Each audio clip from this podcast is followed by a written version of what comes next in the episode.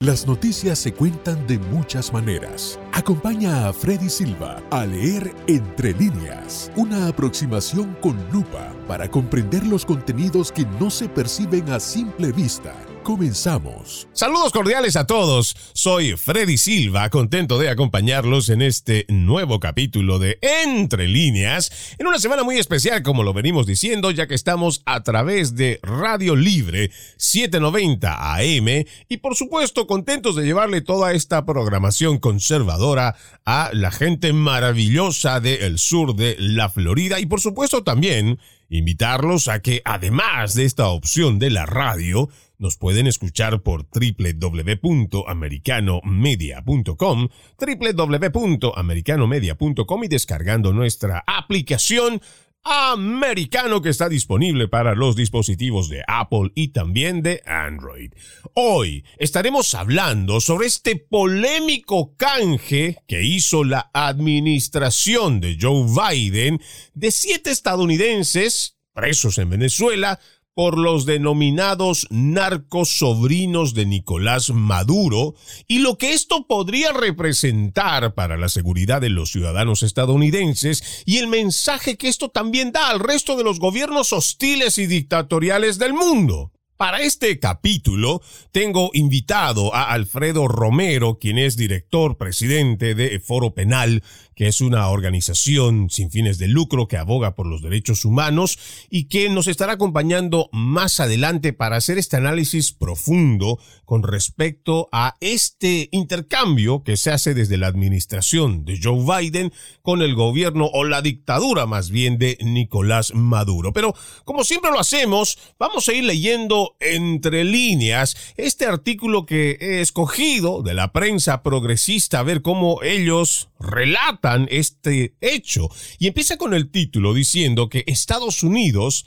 libera a narcosobrinos de la esposa de Maduro a cambio de siete estadounidenses presos en Venezuela.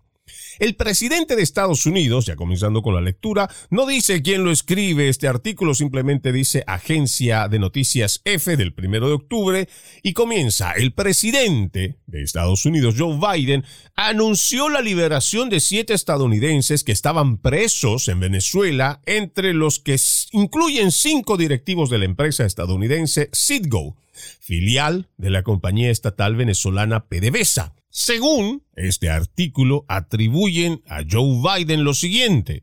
Estos individuos, refiriéndose a los que van a salir, a los estadounidenses liberados, estos individuos pronto se reunirán con sus familias y estarán en los brazos de sus seres queridos, que es donde deben estar. Y por supuesto, ¿Quién no estaría de acuerdo con que personas que hayan sido procesadas por un régimen como el de Venezuela, pues estén en libertad? Pero existen muchas aristas en este tema que deben de ser contemplados, porque no solo se trata de poner esa parte humanitaria y reconocer que si hay personas que están injustamente detenidas o han sido procesadas, en este caso por el régimen venezolano, y además son ciudadanos estadounidenses y que deberían de estar en libertad, no nos olvidemos que existe este régimen dictatorial que hace décadas persigue, tortura, hace desaparecer a quienes opinan distinto, a quienes son opositores a este régimen chavista.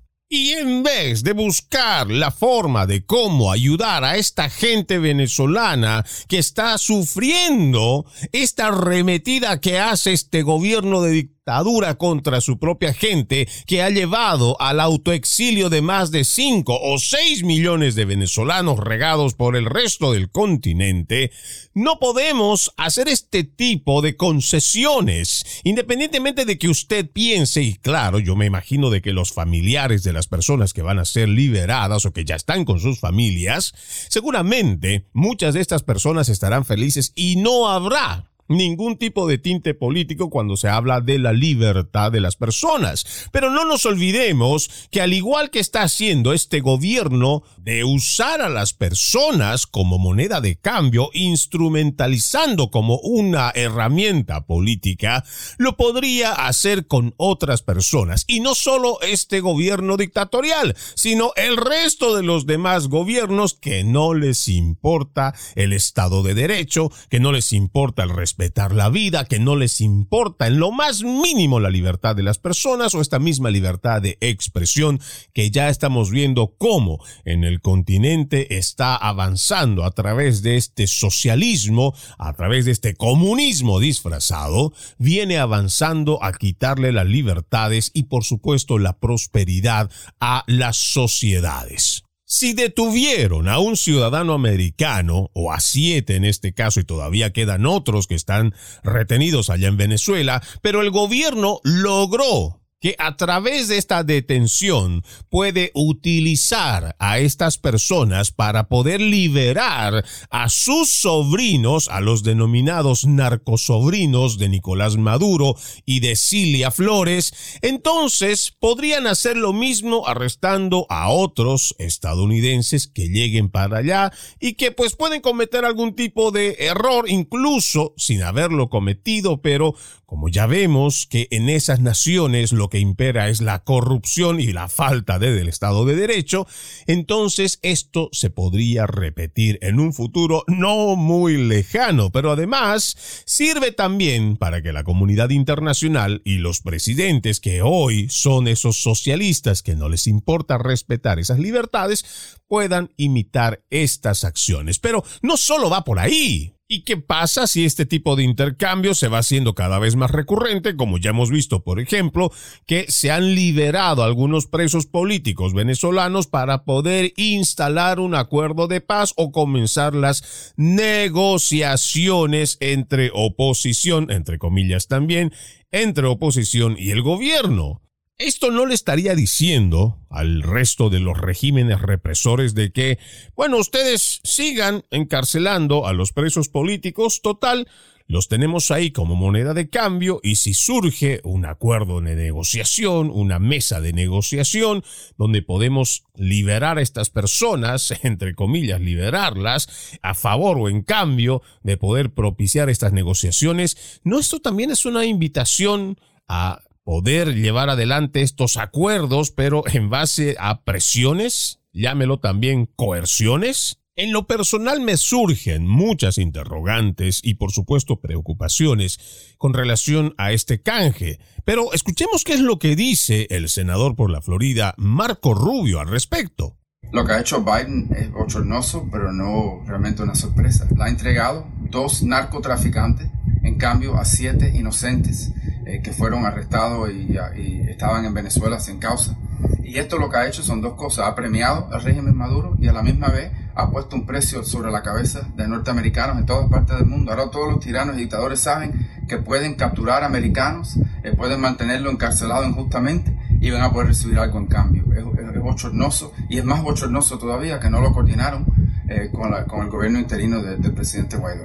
¿Y cuánta razón tiene el senador Marco Rubio al referirse a eso? Porque lo volvemos a decir, esto se puede repetir y los gobiernos dictatoriales, los regímenes represores, ya saben que aunque digan que el gobierno de los Estados Unidos no negocia con terroristas, pues sí lo hace con narcotraficantes, o por lo menos los está liberando y lo está haciendo públicamente y nos parece que esto hay que reflexionarlo. Lo mismo como reflexiona la representante también por la Florida, María Elvira Salazar. Si los funcionarios norteamericanos de Citgo no hubieran estado en un país narcoterrorista como es Venezuela, nunca hubieran estado presos. Y ahora nos damos cuenta que la administración del presidente Biden se quiere acercar todavía más a Maduro. ¿Y por qué lo ha hecho? Porque su esposa Cilia Flores le ha pedido que Frankie Flores, que tenía 18 años de prisión en una cárcel federal por narcotráfico, y Efraín Campos Flores, que también estaba en una cárcel federal por narcotráfico, se los intercambiaran por los norteamericanos de Citgo.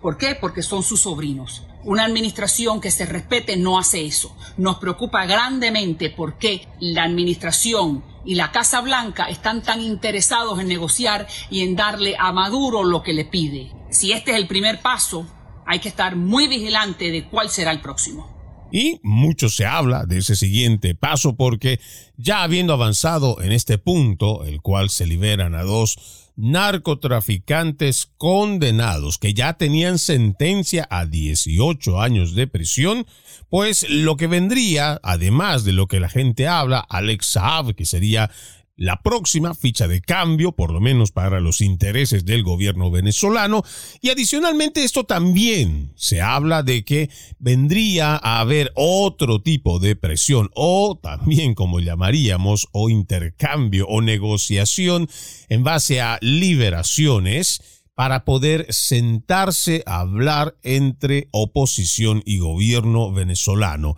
que al final del día, independientemente que esto se lograra, nos parece que es muy peligroso y además algo que no está correcto, el hecho de que para sentar a un gobierno, a un régimen represor, a negociar contra el pueblo, que se supone es el pueblo al que están sometiendo, al que están persiguiendo, al grueso del pueblo, al que lo tienen sumido en la pobreza, en la miseria, en la inseguridad, y por eso también se van de su nación, no me parece correcto que se esté llegando a este tipo de presiones y que se acepte este tipo de coerciones para llevar adelante procesos, entre comillas, de negociación. Es realmente preocupante la forma en cómo esta administración de Joe Biden está llevando adelante la política internacional, más aún cuando se trata de nuestro continente, al cual no solo no brinda apoyo al ciudadano, sino que se da la mano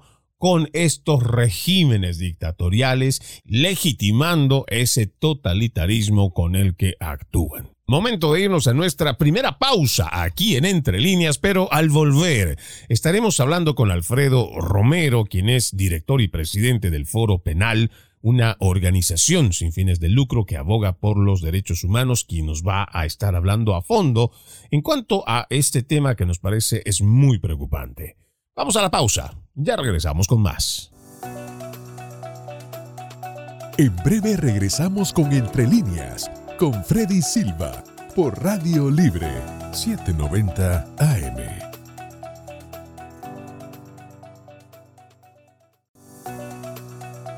Estamos de vuelta con Entre líneas junto a Freddy Silva por Radio Libre 790 AM. Gracias por continuar con Entre líneas. No se olviden que además de esta nueva opción que tenemos ahora de escucharnos a través de 790 amplitud modulada, ustedes también nos pueden escuchar por www.americanomedia.com, www.americanomedia.com y también descargando nuestra aplicación Americano que está disponible para los dispositivos de Apple y también de Android. Vamos a seguir hablando sobre este polémico canje que es así como lo estamos manejando, esta, este trueque, digámoslo así, que hace la administración de Joe Biden por los narcosobrinos de Nicolás Maduro, y todo esto lo que representa. En este segmento tengo invitado a Alfredo Romero, él es abogado, director, presidente del Grupo Foro Penal, que es una organización sin fines de lucro que aboga por los derechos humanos allá en Venezuela. Qué gusto tenerte con nosotros aquí en Entre Líneas, Alfredo, bienvenido. Muchas gracias, bueno, siempre la orden y gracias por, por el contacto. Cuando hablamos esto y lo ponemos en la perspectiva de los derechos humanos, que es el ámbito en el cual tú te manejas, ¿cuál es la primera impresión que tienes tú, Alfredo, con respecto a esta liberación, a este canje, a este intercambio que hacen desde la administración de Joe Biden con eh, Nicolás Maduro? Bueno, aquí hay unas un mensaje o, digamos, unas consecuencias, por decirlo así, contradictorias, ¿no? En cuanto a, mensaje, en cuanto a, sentimientos, en cuanto a, emociones. Eh, fíjate que por un lado, aquí se juega o se mezcla, y con esto quiero introducir la respuesta, lo humano con lo político. Y, y a veces suena un poco, eh, digamos, eh, difícil unir estos dos factores porque eh, desde una primera impresión podemos decir, bueno, ¿quién se va a disgustar o quién no se va a alegrar cuando se liberan a unas personas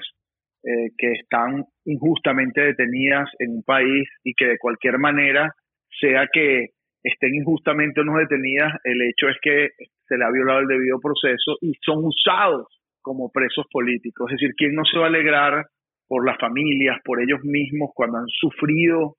de situaciones incluso de aislamiento en Venezuela, cuando han sufrido incluso de enfermedades, cuando han estado, eh, como el caso de Matthew Heath, que fue liberado en un lugar tan tenebroso como es el, la Dirección General de Contrainteligencia eh, Militar, ya conocida por los reportes mismos de la Organización de Naciones Unidas como una casa de tortura, ¿no? Eso obviamente quiero dejarlo como una base. Ahora por el otro lado, como una base, digamos, para, para, para la, la, otra conclusión que viene el sin embargo, ¿no? Sin embargo, que se fomenta, por un lado, lo que nosotros hemos denominado la puerta giratoria de la represión o la puerta giratoria de los presos políticos, que no es más que metafóricamente yo lo he señalado como que se encarcelan personas para luego ser escarceladas, para luego ser encarceladas otras cuando son escarceladas las, esas mismas personas. ¿Con qué objetivo? Para utilizarlas como fichas de negociación. Entonces, se utiliza, y eso ya es un método no solo de Venezuela, sino de Cuba, de Nicaragua, de, hasta de China, de Rusia, donde los presos políticos, unas figuras como esta, se utilizan como fichas de negociación. Pero ¿cuál es el problema de las fichas de negociación? Que son fichas de negociación y que tienen un valor. Entonces tú incorporas fichas de negociación si son útiles y son negociables. Si no fueran negociables, si no fueran útiles, no incorporaras más. Entonces, ¿qué ocurre? Si las fichas de negociaciones te sirven para liberar, como en este caso, a dos personas condenadas por eh, narcotráfico en los Estados Unidos, que es un valor bastante alto, si entonces si te sirvió estas fichas que encarcelaste en un momento para negociarlas por estas por estas personas que sean liberadas o por otro beneficio político, ¿cuál es la conclusión inicial? Bueno, quiere decir que en un futuro, como ha ocurrido, vas a encarcelar a otras personas para ser utilizadas también como fichas de negociación y el ciclo represivo, el ciclo de la puerta giratoria no parará, más bien se fomenta. Eso, esto es importante considerarlo ya que, repito, aquí no se trata de, digamos, de criticar el hecho de que liberen personas encarceladas en Venezuela y que se juegue con la parte humana y entonces la familia, si uno señala que no está de acuerdo con esta fórmula de política que fomenta la represión, entonces la familia se molesta porque dice, bueno, ¿cómo usted va a decir que esto no funciona cuando yo obtuve la liberación de mi esposo, de mi hijo, de mi, de mi padre? No, no se trata de eso. Se trata, nosotros totalmente estamos de acuerdo porque lo hemos hecho y hemos aplaudido cuando representamos, hemos representado más de 12 mil personas en Venezuela y se ha utilizado y de alguna manera se han liberado algunas de esas formas. Lo aplaudimos, pero eso no quiere decir que no tengamos que decir desde el punto de vista macro, no desde el punto de vista micro del individuo, de la familia, de quien está preso, sino desde el punto de vista macro, que esta humanidad es utilizada políticamente para obtener beneficios del lado del gobierno, particularmente del régimen autoritario, y que de alguna forma el juego, eh, digamos, de esa, eh, se, lleva, eh, se, sigue por parte de gobiernos libres de alguna forma, ¿no? Como puede ser los Estados Unidos o puede ser otro. Se concluyo con otra cosa, que sería la otra conclusión, que es muy lamentable, y eso a primera vista, repito, ¿no? Que quizás para América Latina, vamos a ponerlo así, cuando se observa, o para las personas que están incluso conociendo el esquema dentro de los Estados Unidos, el hecho de que se pueda intercambiar personas condenadas por crímenes ordinarios tan graves como narcotráfico por personas que están encarceladas con fines políticos en un país como Venezuela, oye, pudiese, y eso lo quiero decir con mucha sutileza, pero pudiese crear una duda también en el sistema de justicia americano. ¿no? Y yo soy totalmente de acuerdo en esta apreciación que tú haces y creo que es importante hacer este hincapié Alfredo, porque aquí se está hablando también de esa cosificación, de esa instrumentalización política, pero además tenemos este factor, en este caso, a diferencia seguramente de los demás que tú has ayudado a las personas a defender estos derechos y violaciones que se han cometido contra ellas, pero en este caso hay una asimetría que es muy marcada y que tampoco puede escapar de la vista del ojo público, y tiene que ver con personas que primero fueron llevadas desde los Estados Unidos a una reunión según ellos, quienes han estado allá, estas siete personas, que con engaños fueron llevados hasta allá y fueron a enfrentar procesos incluso turbios manipulados por el régimen venezolano. Y tienes a dos personas, como tú lo dices muy bien, que han sido sentenciadas, cada uno de ellos a más de 10 años precisamente por el delito del narcotráfico, y que ahora ¿cuál es el valor que podría tener? Y ojo, aquí vamos a tener que ponerlo de esa forma. Y qué pena que suene eso en ese sentido, Alfredo, pero estos, estas personas que han sido sentenciadas, estos convictos por narcotráfico, ¿qué valor podrían representar para esa libertad que van a pedir las otras personas. Y esto, eh, por supuesto, ya en un plano político surgirá muchas preguntas y, y, habrán susceptibilidades y de parte de qué lado también estés del espectro político, aplaudirás o condenarás. El hecho es de que esto está mandando un mensaje también, no sé si compartes conmigo, Alfredo, de que si se puede hacer esto con estos narcotraficantes que además tienen una línea de parentesco porque son los sobrinos de la esposa del presidente, se podría hacer con otras personas. Y este es un mensaje que queda abierto y que seguramente esto también debe ser contemplado desde el espectro en el cual tú estás atendiendo a través de tu organización. El punto incluso, vamos a, vamos a, a analizarlo quizás desde el punto de vista de las personas como tal que están sufriendo la prisión política en Venezuela. Obviamente aquí estamos refiriéndonos, y creo yo, quizás de una manera que yo lo entiendo, porque obviamente son nacionales americanos y bueno, el gobierno americano debe proteger sus nacionales y obviamente eh, eh, son prioritarios, digámoslo así, para el gobierno americano. Por un lado, quiero decirte que quedan unos americanos todavía presos en Venezuela que a mí mm, me, me, me, hago la pregunta, bueno, ¿por qué si, si se utiliza una, una ficha tan importante como eran unas personas condenadas por narcotráfico porque no se intercambió en tal caso por todos los presos americanos, ¿no? Si ese fuese el,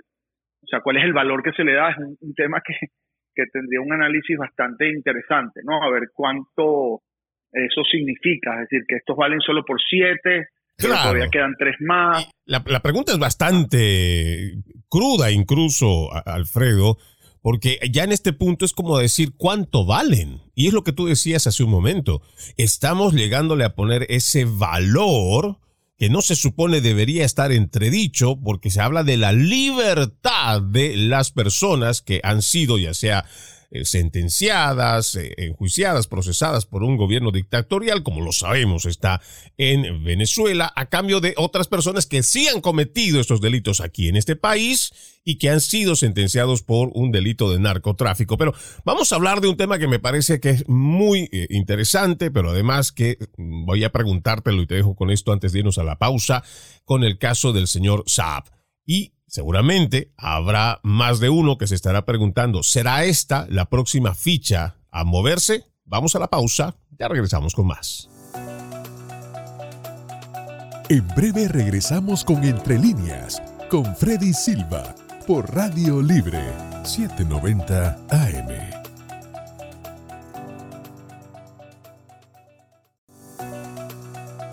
Estamos de vuelta con Entre líneas junto a Freddy Silva por Radio Libre 790 AM.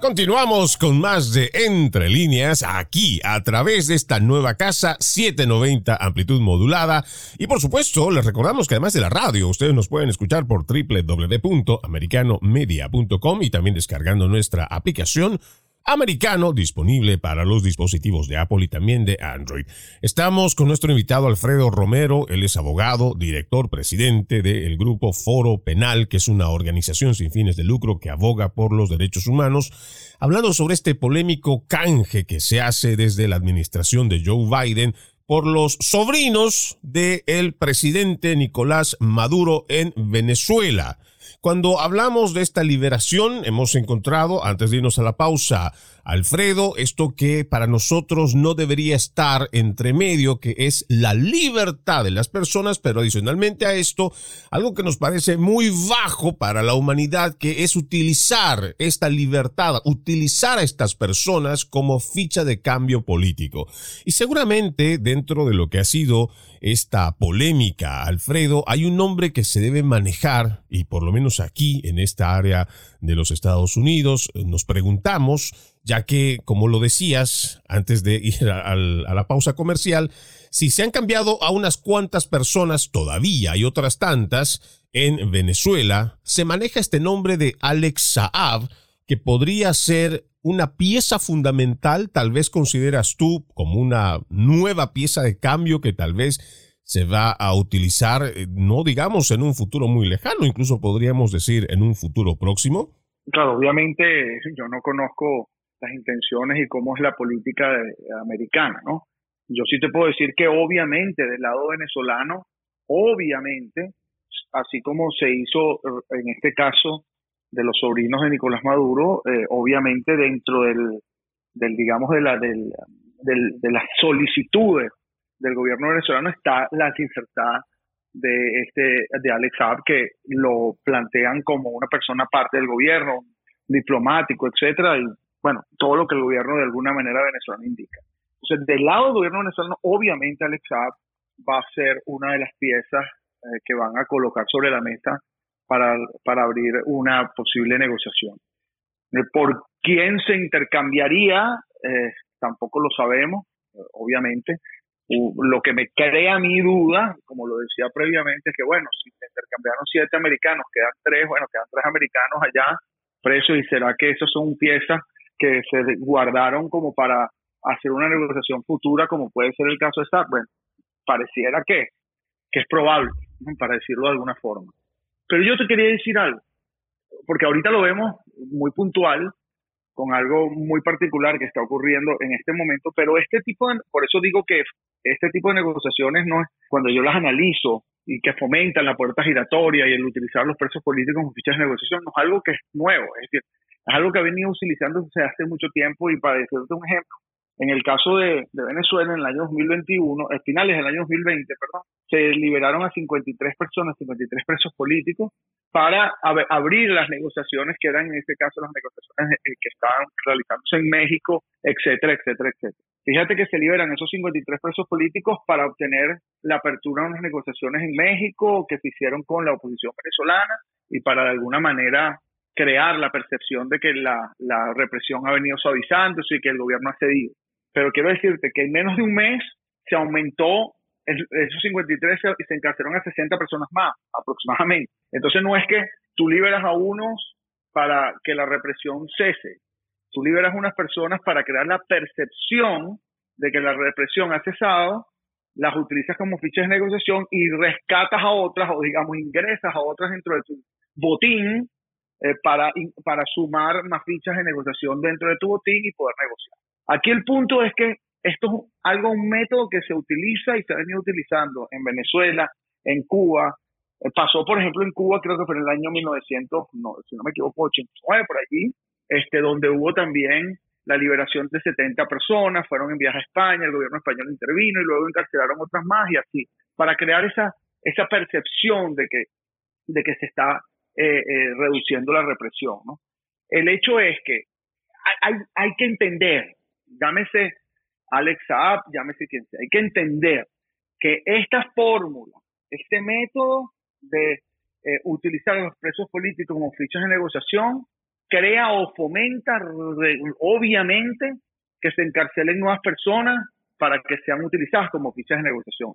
Si la, si la negociación no existe, porque para que exista negociación tiene que haber una contraparte, una persona que entregue un beneficio político por esa ficha, si no existiera quien te entregue el beneficio político por esas fichas, pues obviamente las fichas no fueran utilizadas. Entonces quizás no hubieran presos políticos, porque se dice, ¿para qué sirven los presos políticos si no son utilizados como fichas de negociación? Quizás entonces liberaran a las personas con la presión interna y el, y el costo político fuera, por ejemplo, que una persona tiene una situación de salud o que, una, o, que el número de presos políticos afecta de tal forma que el mundo entero se opone a los presos políticos que tiene un régimen. Quiero decirte esto porque en Venezuela al día de hoy existen 244 presos políticos según la lista nuestra actualizada, ¿no? Esos 244 presos políticos no valen, eh, eh, es decir, si se liberan a, a, tres americanos, ponte tú, los otros que quedan venezolanos que tienen incluso personas con siete años, por decirte, sin ni siquiera comenzar un proceso. Hay, un cinco, hay seis, por ejemplo, paracaidistas del ejército inocentes totalmente que tienen más de cinco años presos, enfermos, sin iniciarse el proceso. Hay una mujer como Emirlén Trigenite que fue torturada, incluso eh, según ella misma lo denunció, fue forzada a un aborto y está presa, ya lleva más de cuatro años presa. Es decir, esas personas, analicémoslo ahorita humanamente, liberaron a uno, qué alegría, la liberación de uno es, tan, es muy importante y vale muchísimo, porque no se le puede poner un valor, ¿no? Vale muchísimo la liberación de un individuo, pero la liberación de los otros o el encarcelamiento de los otros no tiene valor. Es decir, el sufrimiento de unos, el, sufrimiento de 244 resuelve la liberación de uno. Es decir, se está haciendo realmente un trabajo hablando de la profundidad, con profundidad humanitaria y de respeto a los derechos humanos, tomando en cuenta que los derechos humanos deben tener una, un análisis universal. Se está analizando, por ejemplo, recientemente hubo un reporte de la misión de determinación de hechos sobre Venezuela de la Organización de Naciones Unidas, donde se estableció claramente que en Venezuela hay crímenes de lesa humanidad y que se utiliza a los presos políticos como eh, eh, mecanismo para intimidar, incluso para, para perseguir y para negociar, y toda una estructura, una maquinaria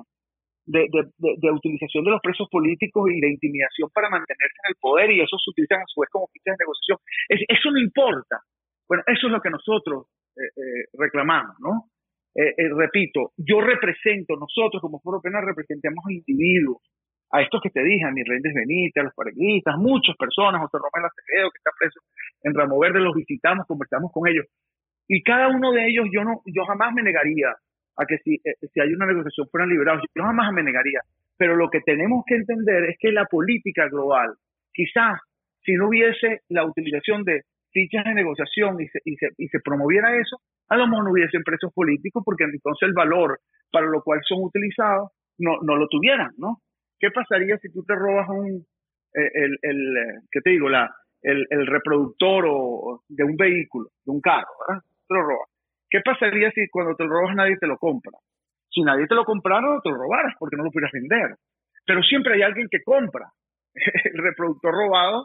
y, pasa a ser entonces cómplice o, pasa a promover que roben más reproductores. Si tú robas el, caucho, la, la, llanta de un vehículo y no tienes gente que lo compre, ¿qué negocio hay? No te lo robarías más. No sé si me explico, ¿no? No, exactamente. Yo creo que el tener este tipo de comunicación con alguien que está tan inmerso en estos temas de la defensa de la libertad de estas personas que están ahora perseguidos políticos, presos políticos, no tuviéramos esa eh, ilustración tan real de lo que está pasando, porque en este plano muchos simplemente nos quedamos en el análisis de decir, bueno, es que están escogiendo, por ejemplo, desde la dictadura venezolana a sus sobrinos para beneficiarlos utilizando esta moneda de cambio con estas personas estadounidenses detenidas allá. Y bueno, como tú lo dices, pues cualquiera va a celebrar que se haga esta liberación. Aquí, por lo menos, la familia de estos estadounidenses presos, estar con ellos más bien y compartir con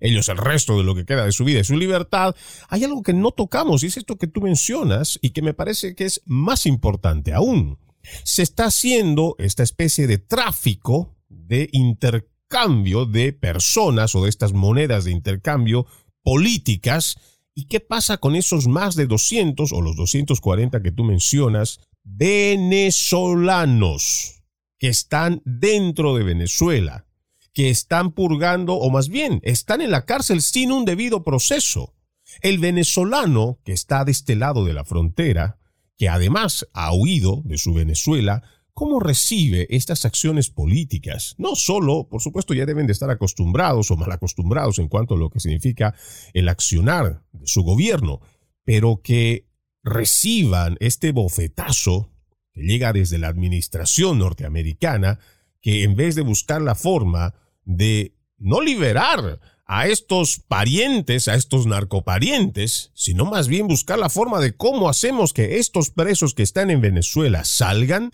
para mí eso por lo menos entra en una profunda reflexión que no la estamos haciendo porque solo vemos este, este aspecto político o esta única arista política en cuanto se ha hecho este canje. Vamos a una nueva pausa, amigos de Entre Líneas, ya regresamos con más.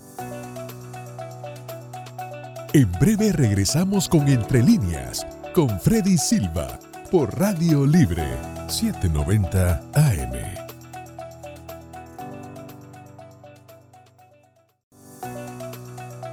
Estamos de vuelta con Entre líneas, junto a Freddy Silva, por Radio Libre 790 AM.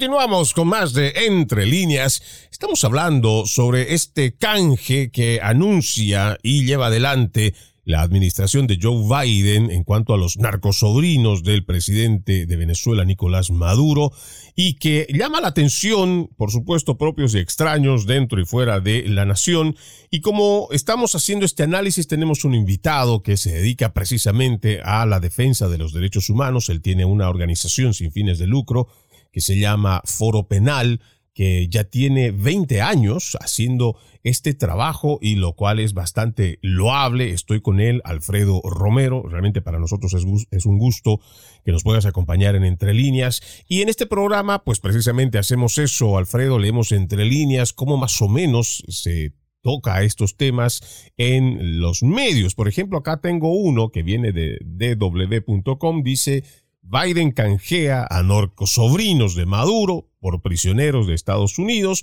Y dentro de lo que son algunas líneas creo rescatables por acá dice Biden decide o decidió liberar a Frankie Francisco Flores, su primo Efraín Antonio Campos, sobrinos de Cilia Flores, la esposa de Maduro, y la puesta en libertad de los llamados narcosobrinos, condenados en Nueva York a 18 años de prisión en 2017 por intentar traficar 800 kilogramos de cocaína en Estados Unidos ha sido fundamental para garantizar la liberación de siete estadounidenses, es lo que añadió el funcionario. Según este artículo, y creo que nos queda muy claro a todos, independientemente de lo que antes se podía conocer, que el gobierno de los Estados Unidos no negociaba con este tipo de situaciones, por ejemplo, de intercambiar eh, o hacer este tipo de cambios de piezas políticas, hoy estamos viendo que da cierta legitimidad a el régimen de Nicolás Maduro y como lo habíamos dicho antes de irnos a la pausa, incluso solamente se habla de estos favorecidos que otra vez siguen siendo parte de la cúpula chavista, de la familia o de la casta política que solemos decir, pero tenemos a más de 240 presos en Venezuela sin siquiera un debido proceso. El llamado, sobre todo la reflexión, Alfredo, debería ser también para que las personas y los demás gobiernos del continente, en vez de estar actuando como compadres, como aliados, también velar por estos derechos humanos de estas personas que están años en la cárcel sin un debido proceso, pero además hacer algún tipo de acción para ayudar a este pueblo venezolano que tiene décadas bajo este régimen y bajo esta dictadura chavista. Sí, yo obviamente siempre va a haber una, respuesta, digamos, también de, de, sectores donde dicen, bueno, pero es que con las fórmulas o las políticas que se hicieron en el pasado no se logró nada, eh, y bueno, y, y, por lo menos en este caso se logró la liberación de unas personas, eh, de esta manera, ¿no? Eh, y eso siempre va a haber, como repito, esta, estos análisis contradictorios que, y, contrapuestos que definitivamente, desde mi punto de vista, bueno, cada quien tiene su punto de vista y cada quien tiene su experiencia, ¿no? Porque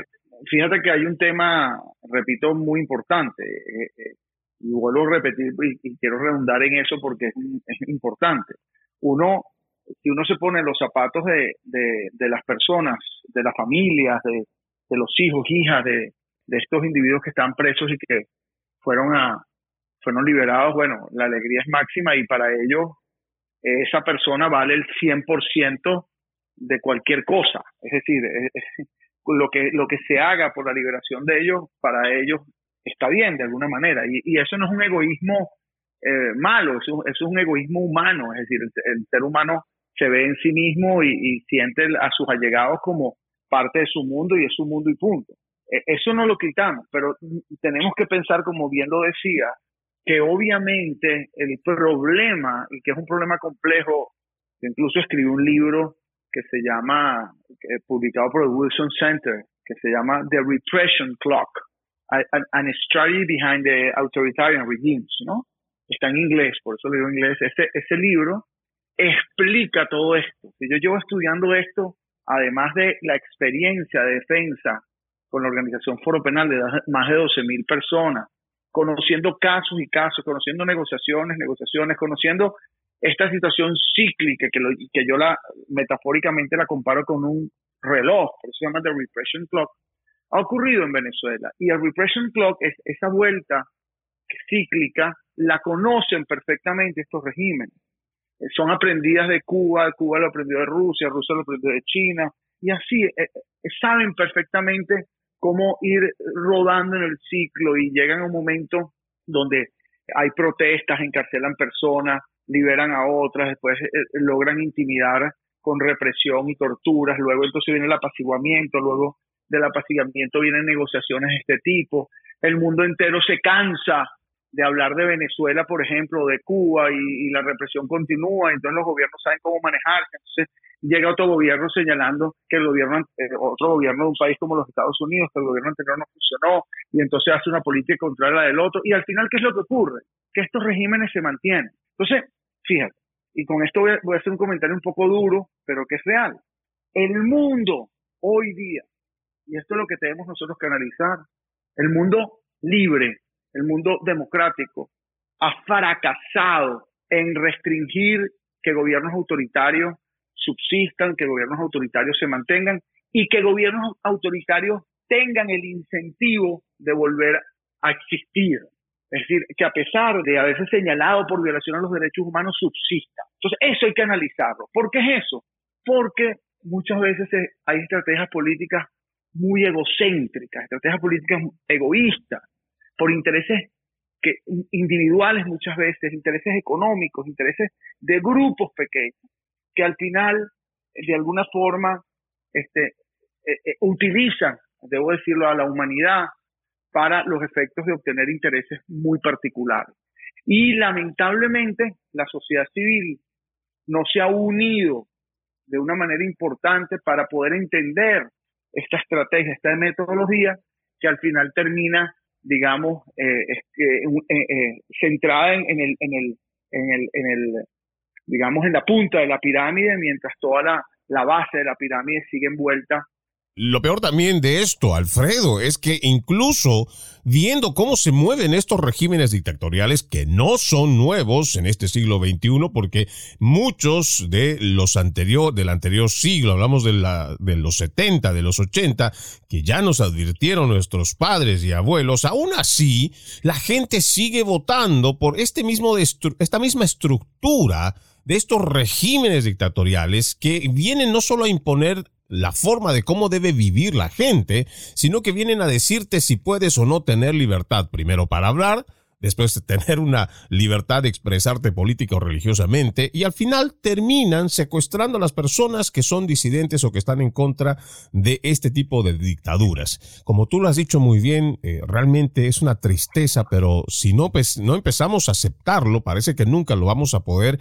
combatir realmente como humanidad creo que este continente y muchos países del mundo estamos fracasando en ese aspecto y habrá que hacer algún cambio, Alfredo, porque lo que viene va a ser peor. Sí, es así, es así y como te digo, la también hay otro punto porque tampoco eh, es muy fácil señalar a, a gobiernos como los de los Estados Unidos que han cometido un error o han hecho una política que no funciona. Fíjense que la responsabilidad real de lo que ocurre en Venezuela, lo que ocurre en Cuba, lo que ocurre en Nicaragua, es de los propios venezolanos, nicaragüenses y, y, cubanos, ¿no? Y, hay también una responsabilidad importante de las personas que, y por, por, por también por intereses, muchas veces no se han logrado, eh, digamos, que la democracia prevalezca y, que estos regímenes de, de, de, de pocos o controlados por pocos que monopolizan el poder se mantengan y usan la represión como mecanismo intimidatorio, etc. O sea, es una discusión compleja, pero hay cosas como muy específicas que en este caso yo quiero dejar claro.